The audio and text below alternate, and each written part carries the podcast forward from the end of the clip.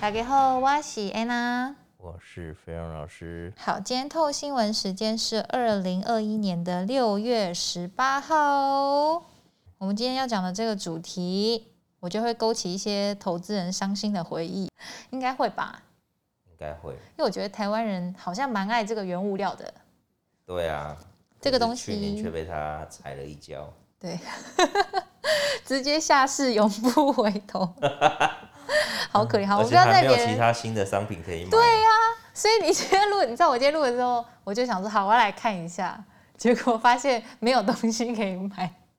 好我们不要在别人伤口上面撒盐了啦。是，这个东西就是我们的油价，嗯哼，因为油价这个月正式突破七十美元大关。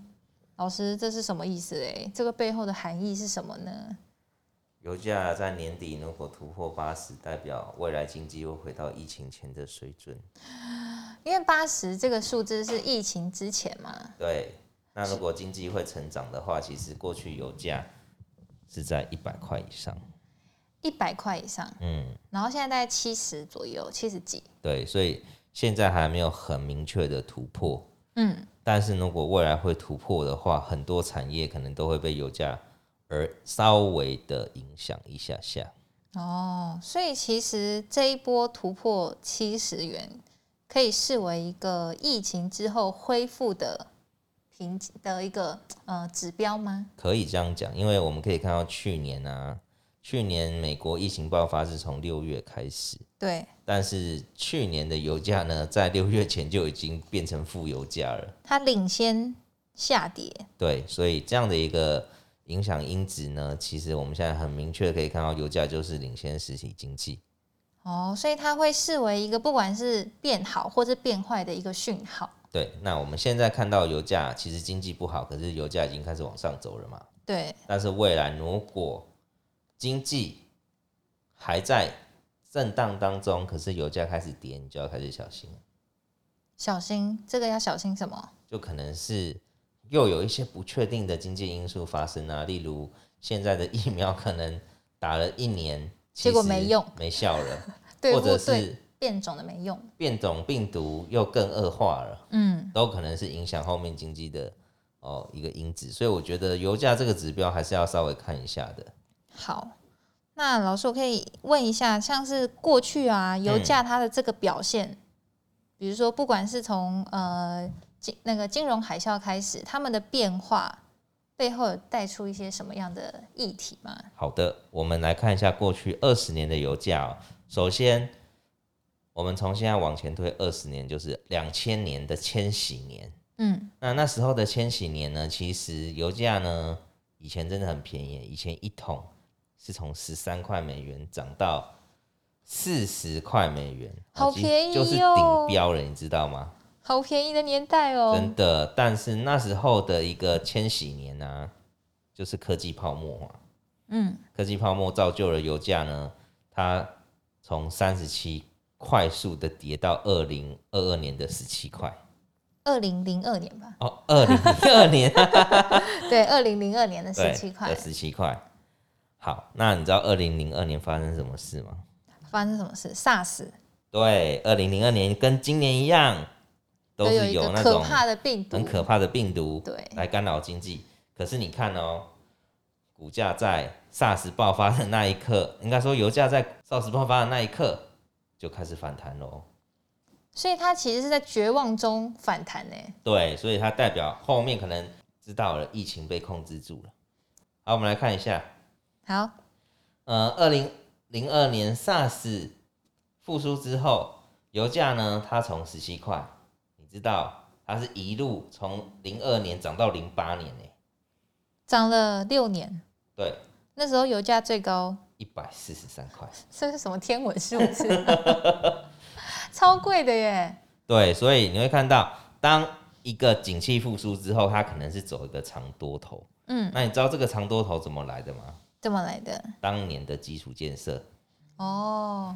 那这个基础建设呢，就是透过中国嗯，哦，因为中国当时在拼那个世界的一个大国嘛，要对，他转想变要嘛，抢老大的位置。嗯对，，所以他当时也拿到了奥运的一个权利啊，所以他基础狂积极改的狂盖他们内地的一个建设。对，好，那这样的一个经济复苏，带动了这么多年的一个油价上涨。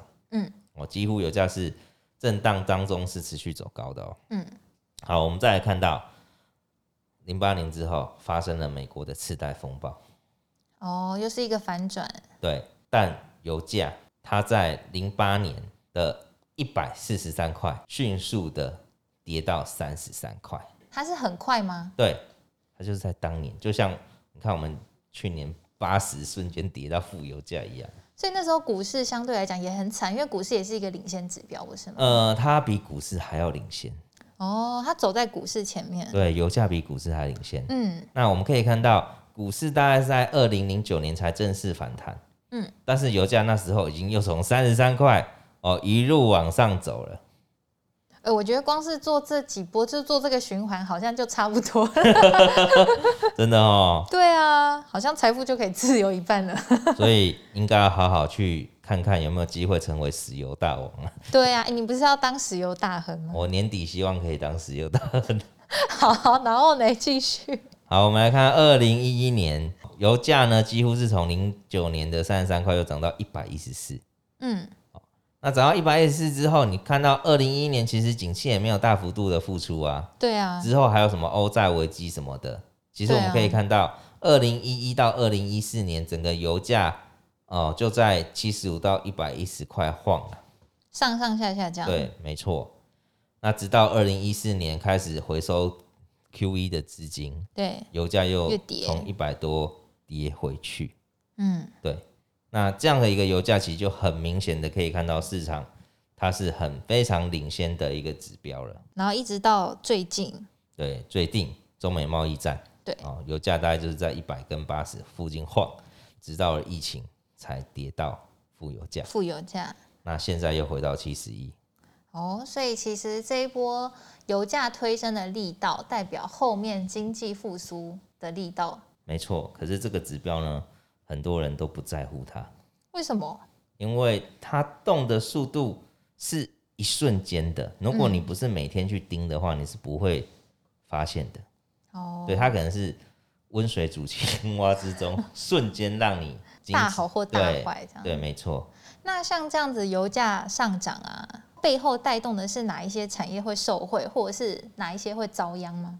油价上涨，基本上受害的比受惠的多啊，因为你要想的是最上游的化工类或者是塑化类，他嗯们拿到上游材料，他们才有低价库存的一个优势，优势，不然的话，基本上呢，这些油价上涨对下游来说都是很惨淡的。哈，这样子听起来感觉受害比较多的话，当然会希望油价都不要涨最好啊。对，可是你想想看哦，我们一个很明显的事情就发生在去年。嗯，你知道去年我们的航空公司不是都没有飞吗？对啊，那去年油价那么便宜耶、你知道它错过了多好的机会啊！什么意思？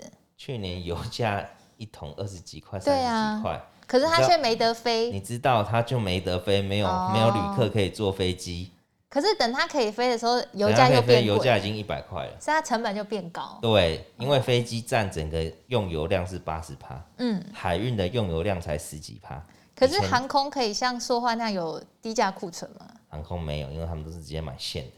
哦，所以他就没有办法说，哦，我这我先多买一些油备起来，这样没办对，法因。为以前他们会去买期货，可是他们以前期货都做赔钱， 对，所以现在他们就直接买现，多少就多少。那再来的部分是我们可以看到的是，去年全台湾的航空公司几乎都没赚钱，华航有赚钱，对不对？对，可是呢，今年第一季油价一跳上来，嗯，又变赔钱了。所以其实一切都是油价搞的祸，对，一切真的不好 赚。不好赚。对，以然后疫情现在其实疫情虽然有趋缓，但是未来还是有一些不确定性。是的，这样可以说是，呃，石油的未来还是掌握在这个疫情的手中吗？没错，所以还啊是要很注意这样的一个状况啊。这样子变成说，呃，这波持续会很久吗？其实也没有人敢说死，对不对？真的，因为大家其实打这个疫苗才刚开始打，你看美国今年七月可能接种率才正式过半，嗯，那他们要拼全体免疫。对，其实这个疫苗目前一二剂是有效防疫一对开始的病毒，对，但是那个更深层的变种，变了好几百次的病毒，对啊，目前他们的认知是还要再多打第三剂。哦对，，但这个第三剂还有没有效？你看又要再等一年两年后。才会知道，对，而且他说你打完这个抗体会慢慢消失，等于你每年都要打。嗯，那全球有多每个少人？全球每个人每年都在轮流打疫苗，到底要打 对到什么时啊，候？好不容易美国轮完了，可能又变其他国家地区。对，可是我现在觉得最可怕的是美国人，他们竟然宣布你打过疫苗，你就可以到处乱跑。我觉得这个好像不是很 OK，因为其实你还是不知道疫苗的效益可以到哪里，只是跟你说你不会得重症。对，但只能说每一个国家的民俗风情都不一样啊。对他们真的很自由、很开放，对啊，所以我觉得这也是未来经济的一个威胁啊。我也不能，就是我们还是，因为我们也不能做什么，可是我们还是要特别留意嗯，后面经济走势，只要油价有变动，可能这就是一个指标。对，这个也会影响的。老师到底年底有没有机会成为石油大亨呢？ 老师，你到时候再回来回报一下好不好？真的好哦、 那我觉得这个石油的报价就大家就持续观察喽。好的，反正不管是走好或者走不走不好，都是一种领先指标了。反正大家就是没错好好关注一下。是的 OK，反正喜欢我们今天这一集的话，记得给我们五星评价啊，记得订阅哦，拜拜，拜拜。